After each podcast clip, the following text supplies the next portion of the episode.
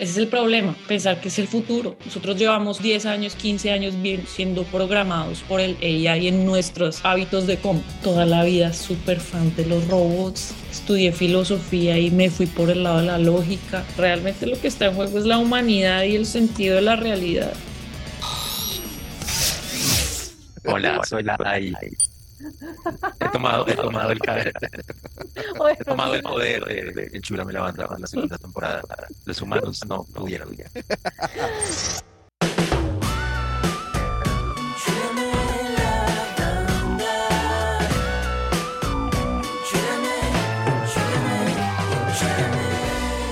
bienvenidos nuevamente a Enchúlame la Banda. Yo soy Dani Santamaría y estoy muy contenta de empezar nuestra segunda temporada después de este largo silencio. Les cuento que venimos recargados, tenemos nuevos invitados y también una que otra sorpresa, pero antes que nada quiero saludar a mi querido compañero de podcast desde la ciudad de Tijuana, Memo García. ¿Cómo estás, Memo? Muy contento de poder regresar a esta Enchúlame la Banda en esta segunda temporada Estoy muy entusiasmado de conocer nuevas herramientas, nuevas personas profesionales en la industria que nos puedan compartir sus conocimientos. Y sobre todo, pues quiero dar la bienvenida al maestro Fabián Vega, que nos acompaña en esta segunda temporada.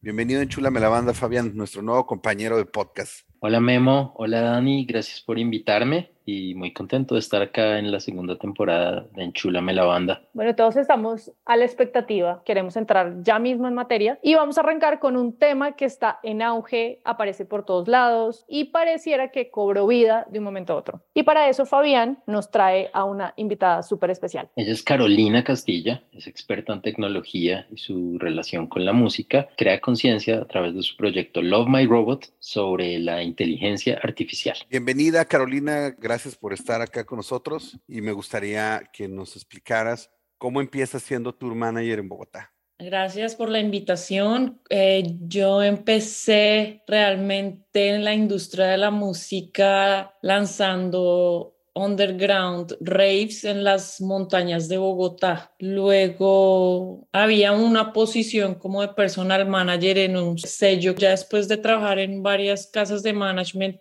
monté la, mía propia y mm, ahí Live Nation estaba trabajando con un promotor en Colombia. Necesitaban alguien que hablara inglés para hacer hospitality en tour management y pues me llamaron. Entonces ahí tuve la oportunidad de trabajar con bandas como Depeche Mode, eh, Coldplay, o sea, como un servicio 360 en la industria de la música. Y en un momento tuve una idea de, de, cómo solucionar un problema que yo tenía día a día, que era solucionar cómo los artistas comunicaban los requerimientos técnicos con los festivales. Entonces me vine a Silicon Valley a buscar ayuda y me dijeron que mi proyecto era, tenía todo, que era disruptivo, que tenía todas, casi que todos los checklists listos para poder conseguir dinero y sacarlo adelante. Así lo hice hasta que reclutaron como 17, 20 personas, lanzamos el sistema, teníamos usuarios y al mismo tiempo a mí me reclutaron en uno de los streamings de música más grandes del mundo para hacer control de calidad de la meta de los lanzamientos, quality assurance, programa machine learning y en esas llegó la pandemia. Este um, startup es Massive Act. Massive Acting, sí. Hicimos todo, fuimos finalistas en el Sonar, ganamos concursos de mejor startup en Stanford, llegamos a una evaluación de 6.5 millones de dólares con cinco inversionistas, dos, mil usuarios. Más que en la, la pandemia no tenía nadie, a nadie girando, a mí el sueldo que yo me estaba ganando también me estaba ayudando para sostener la empresa pero pues en la pandemia no había nadie haciendo riders técnicos y la moral estaba muy abajo. Entonces decidimos apagar los servidores. ¿Qué es exactamente Love My Robot? Love My Robot trata de ser un movimiento de awareness o es un movimiento de awareness imparcial, neutral pero con la misión de presentar al mundo perspectivas de pensadores y artistas de lo que ellos sienten o piensan sobre inteligencia artificial. Toda la vida súper fan de los robots, estudié filosofía y me fui por el lado de la lógica. Los dos temas que siempre en la vida me habían apasionado son pues la música y la innovación, la tecnología. Y digamos en un ejercicio que yo tuve de industria de la música y sobre todo entrenamiento de Silicon Valley, es que para poder desarrollar un producto tú básicamente tienes que vivir respirar y dormir como el usuario. Y yo había sido DJ yo había tocado piano chiquita, pero pues yo no había sido música, pero sí he estado en muchas grabaciones de discos con gente muy pro. Entonces yo dije, para poder presentar una solución, sobre todo en monetización para la industria de la música, yo me tengo que volver músico. Y la pandemia presentó un poco de cosas para mi vida. Salí del de streaming, me tocó apagar los servidores, me mataron mi perro al frente de la casa, me evacuaron dos meses por incendios. A mi mamá le dio COVID durísimo, casi se muere. Entonces yo pues dije, si el mundo se va a acabar y la vida es pérdidas, pues me voy a comprar un drum machine y voy a hacer música y me compré un Machine Plus y empecé a hacer un live act como loops en beats para mezclar entre ellos. Cuando le mostraba a mis amigos me dijeron, eso está chévere porque no hace canciones. Y ahí llamé a un super productor colombiano, Samuel Lizarral de, de Mowgli y Bojo, le dije, ayúdame con armonías, intros, outros. Igual yo le entré muchos beats, muchos beats y tenía muy claro qué quería con los ritmos y las voces y él fue, los dos hicimos un trabajo increíble y súper bonito. Entonces esas canciones, como ahora ya me volví música, digamos, ya entendí que era subir un, un disco a Spotify o Apple Music, ya, o sea, ya yo, yo tenía toda la vertical del music business, del startup, del rider técnico, pero no, como música. Y pensé, uno, esa, esa música no puede salir como porque sí, y hagamos unos conceptos de inteligencia artificial. ¿Por qué? Porque como había programado Machine Learning, me había dado cuenta que la inteligencia artificial aprendía de mis errores y podría contarlos como cosas bien hechas. Entonces, para mí había ahí un conflicto. Entonces, ya con el disco listo, busqué esos 12 conceptos y empecé a pensar en cómo yo podría hacer una disrupción del status quo de la industria de la música y presentar una idea revolucionaria que nunca nadie había hecho. Entonces, uno, hice los 12 conceptos de inteligencia artificial. Se los di artistas de 2D, 3D, animación, literatura, VJs, poetas, fotógrafos de naturaleza, les di esos conceptos para que ellos me entregaran arte con la guía y la estructura de Love My Robot en, esos conceptos.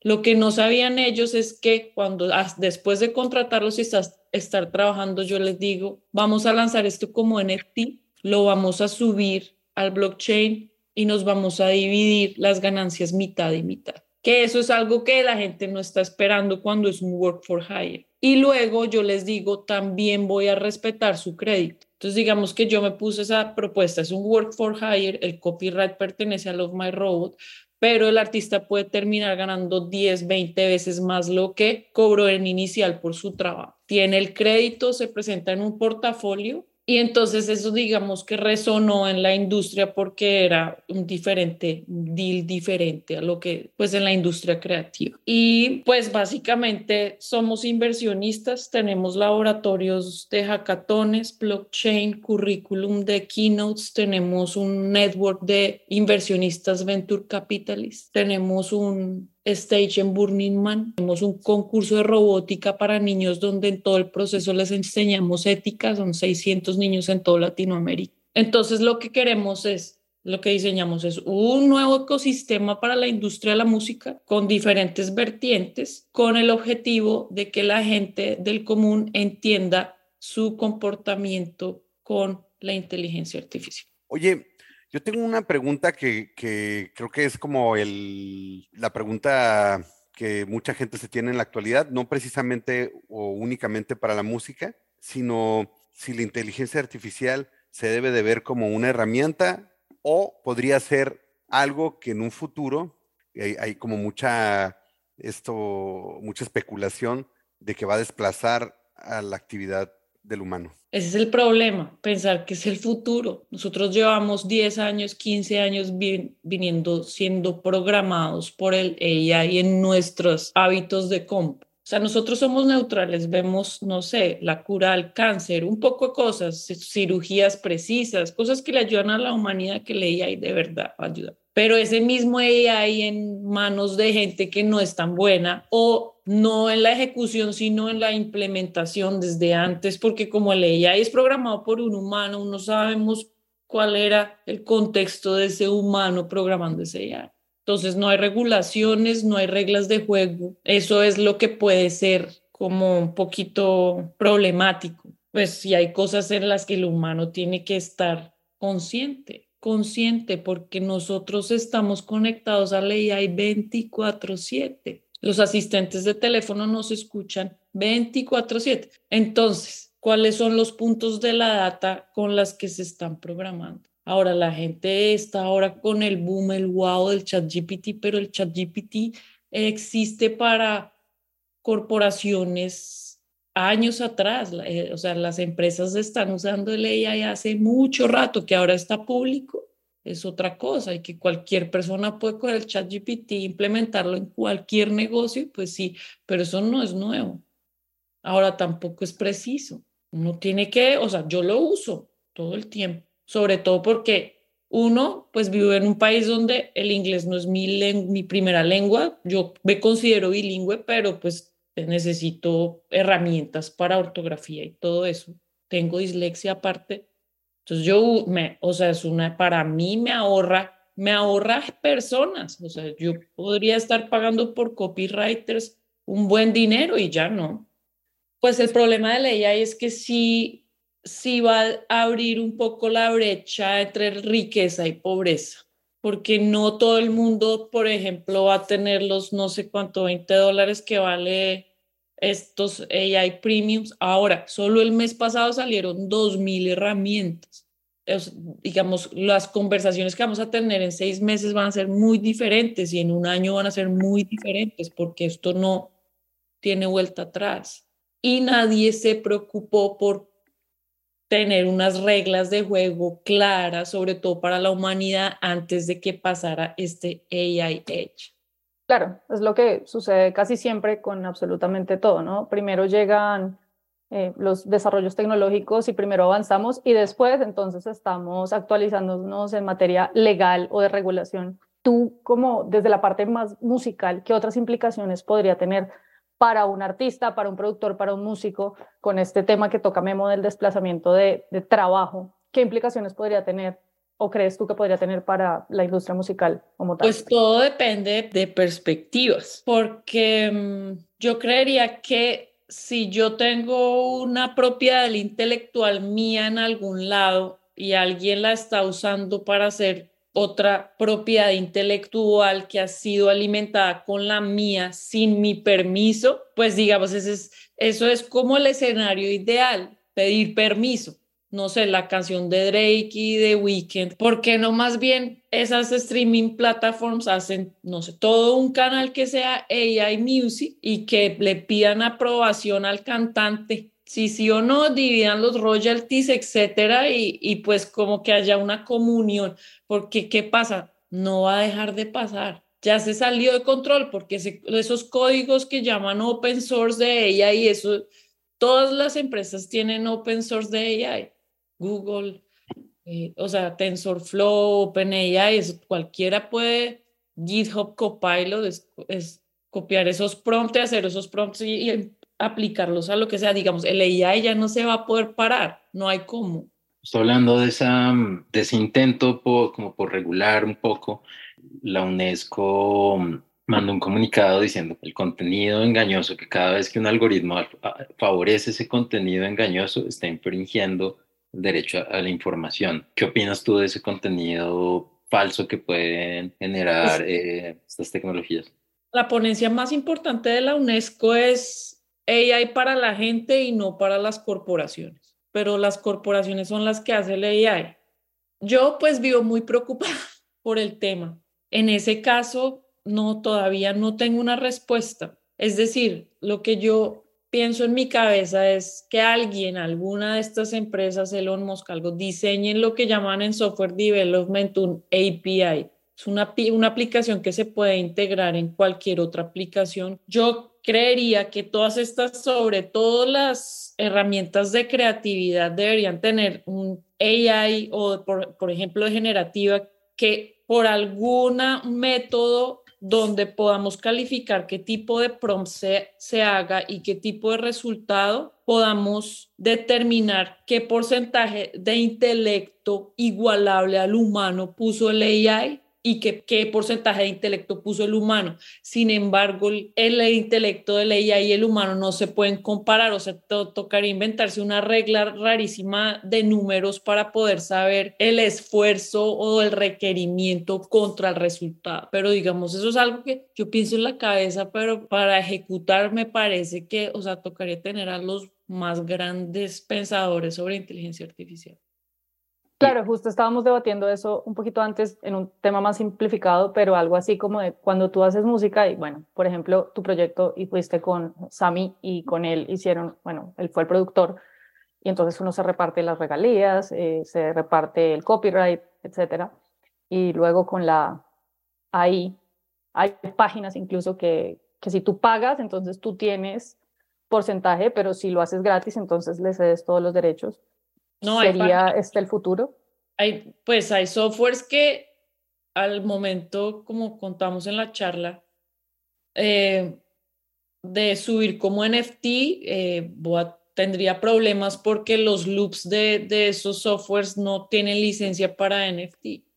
Entonces yo creo que muchos músicos por ignorancia van a cometer muchos errores porque entonces aparte de eso, eh, todos los días abren una plataforma nueva a la que le entregamos toda nuestra data, le conectamos nuestros wallets de cryptocurrencies y entonces nos la pasamos la vida abriendo y testeando cosas y dándole y dándole y dándole y dándole la información.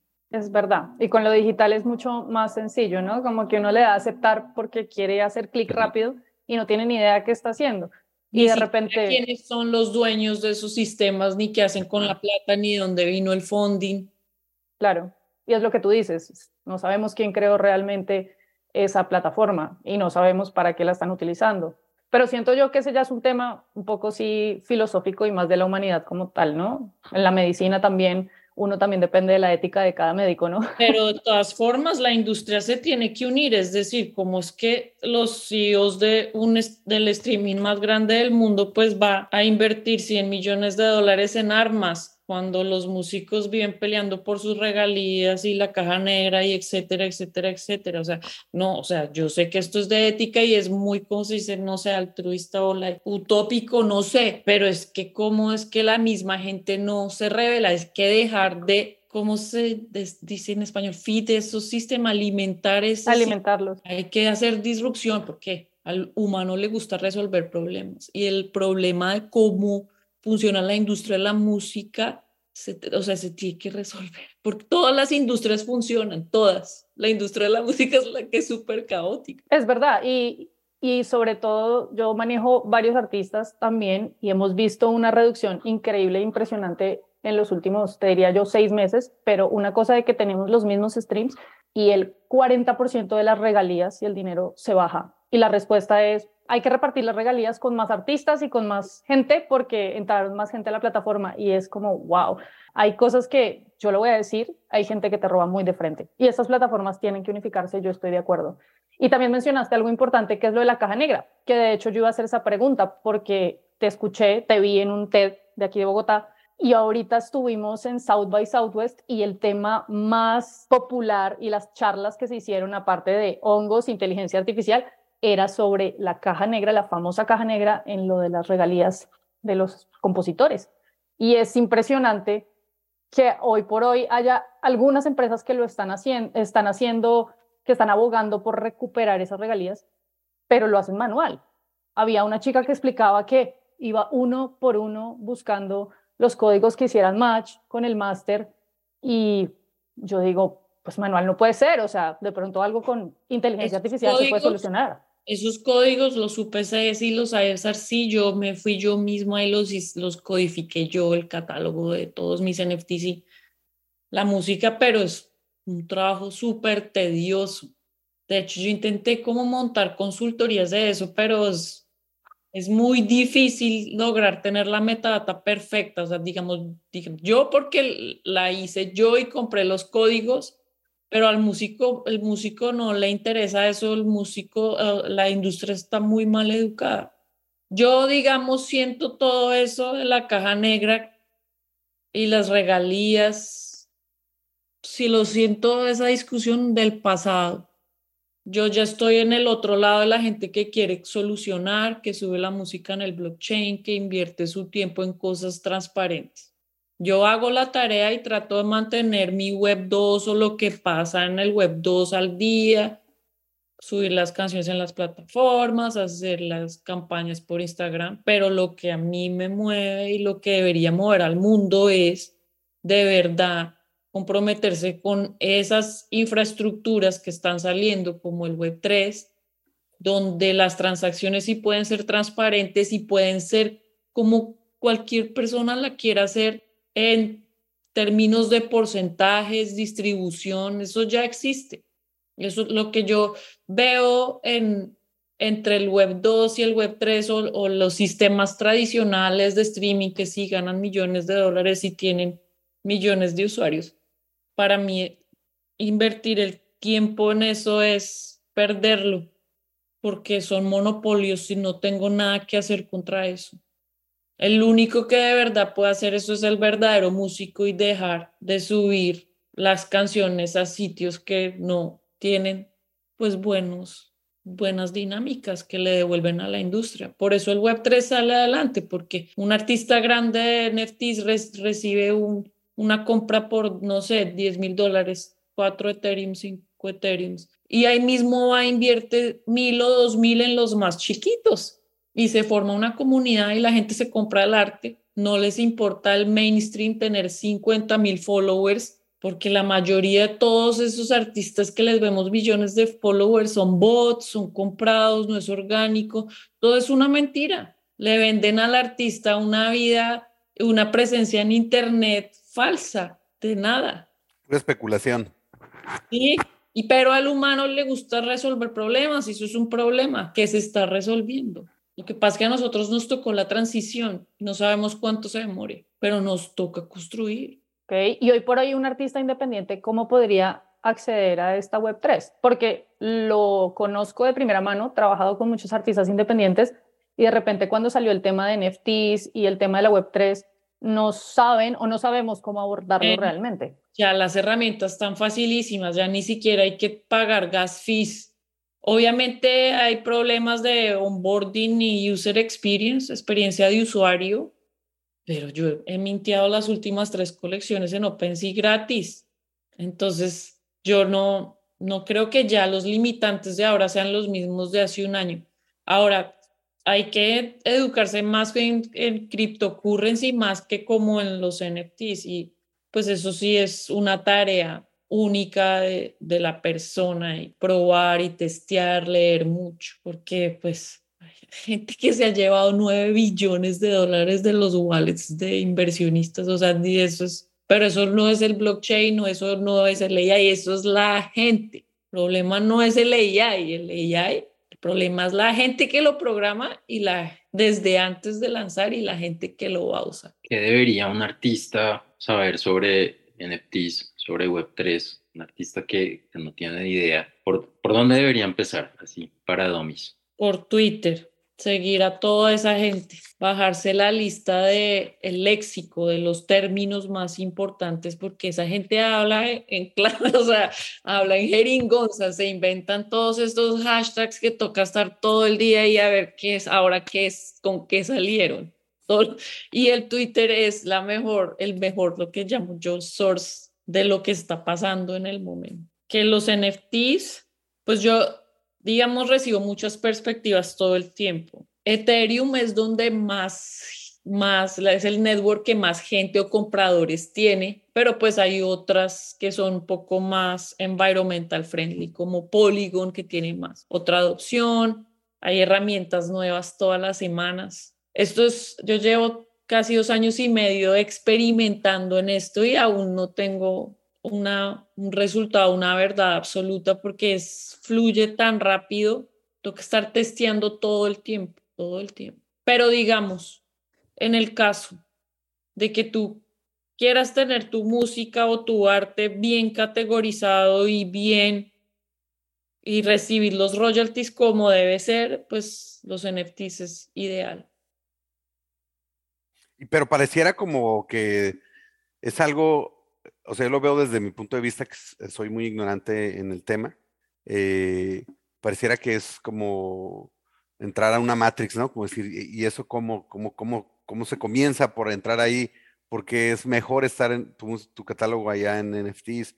Este, ¿Por dónde comenzaría un músico? Esto funciona igual que Spotify. Si uno es amigo de los dueños y le hacen un feature, sus NFTs se venden. Lo mismo. Solo que la, la tecnología sí presenta transparencia en todo lo que llaman pues la operación financiera. Eso es, y tú pones tus condiciones, tú, tú dices, yo quiero que mi NFT valga 10 mil dólares, yo quiero que mi NFT valga un... Tú, y, y, oh, yo quiero venderle a tales personas, o sea, uno pone, uno pone las condiciones de cómo quiere que su asset o su, o su arte sea visto, comprado, distribuido.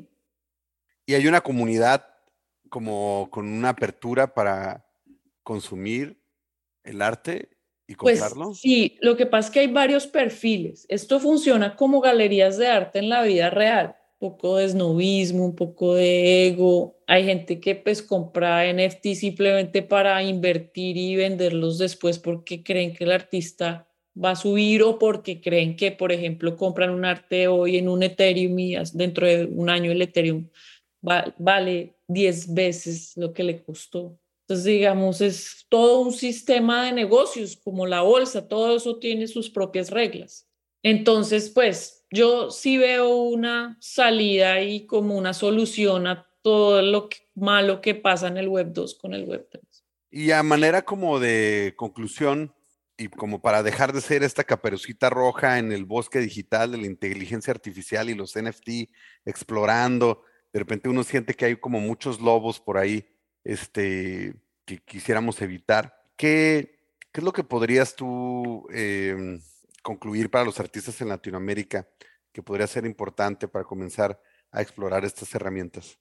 Pues digamos que eso es como en todas las industrias. Sí hay muchos lobos, hay mucho phishing que llaman, te dicen que conectes tu wallet porque te van a dar cosas gratis. Yo nunca recibo nada gratis en mis wallets de cryptocurrency, ni porque sea el mismísimo NFT de no sé quién, no lo recibo gratis. Tener mucho cuidado con toda esa gente que habla en Instagram por mensajes directos que le quieren enseñar a uno a hacer trading, todo eso, no, no. Esa investigación sobre cómo entrar al mercado al blockchain la tiene que hacer uno solo. Y lo que les dije al principio, no conectar ni entregar sus datos ni sus tarjetas de débitos en plataformas que donde ustedes no saben de dónde viene el funding o dónde están, dónde están incorporadas, como se dice, como registradas como empresa. Yo investigo cada una de las plataformas donde pongo mi nombre y mis claves. Entonces, es, eh, digamos que esa es la, es, es, es, como un ejercicio muy de uno solo. Oye, ¿y crees que podría haber un rezago en los músicos que no se integren, interactuar con estas herramientas? O sea, que digan, o sea, que se rehusan. Si la usan para hacer música, no, es para todo lo que determina el resto, el copywriting, las estrategias de marketing, la operación de la banda o del artista como tal, si es, no se implementan flujos o, tácticas o de procesos con AI, sí se van a quedar atrás. Parte creativa no, pero la parte de oficina sí. O sea, ya hay AIs que actúan como tú en WhatsApp. O sea, me ha tocado interactuar con ellas. Lo que está en juego no es eso, realmente lo que está en juego es la humanidad y el sentido de la realidad. Hace un rato mencionabas que estabas muy preocupada. ¿Cuáles son tus más grandes preocupaciones? Mi más grande preocupación, el AI no me da miedo, me da miedo es la gente, porque la gente va a empezar a usar estas herramientas para hacer muchos delitos financieros. Apenas estamos empezando. O sea, lo de las canciones es lo de menos, porque al fin y al cabo puso otra vez a Drake en la conversación, o sea, le cambió que el man hizo unos shows horribles ahorita en su gira en Latinoamérica, el, el, el speech, la editorial, a que a alguien le, le suplantó su voz. Pero pues a, a, esa gente le fascina hacer bulla con eso. Sí está mal que las empresas usen datos sin permiso para alimentar sus AIs, pero pues no hay nada que lo vaya a detener. Bueno, y yo creo que sería importante unas herramientas que tú nos digas para artistas y para músicos, sobre todo, nos recomiendes unos tres o cuatro herramientas que se puedan utilizar, así como, como para empezar en el mundo de la inteligencia artificial. Pues eh, Copy AI para todo lo de social media es buenísimo. El chat GPT es increíble. Pues todo lo que están haciendo con Midjourney, DAL y Canva ahora implementó un AI también con, con texto. No, es que hay infinitas, infinitas. El problema es recomendar herramientas que luego no los vayan a, vayan a tener problemas de copyright. Entonces, ahorita la Oficina de Derechos de Autor dice que se tiene que analizar proyecto, cada proyecto con lupa y entender cuánto porcentaje es el prompt del humano y cuánto el del AI, pero cuando ya todo el mundo empiece a hacer AI, eso va a ser muy difícil de monitorear. Así piensan hacerlo solo con personas. Pues bueno, esto fue todo en este primer episodio de segunda temporada de Chulame la Banda.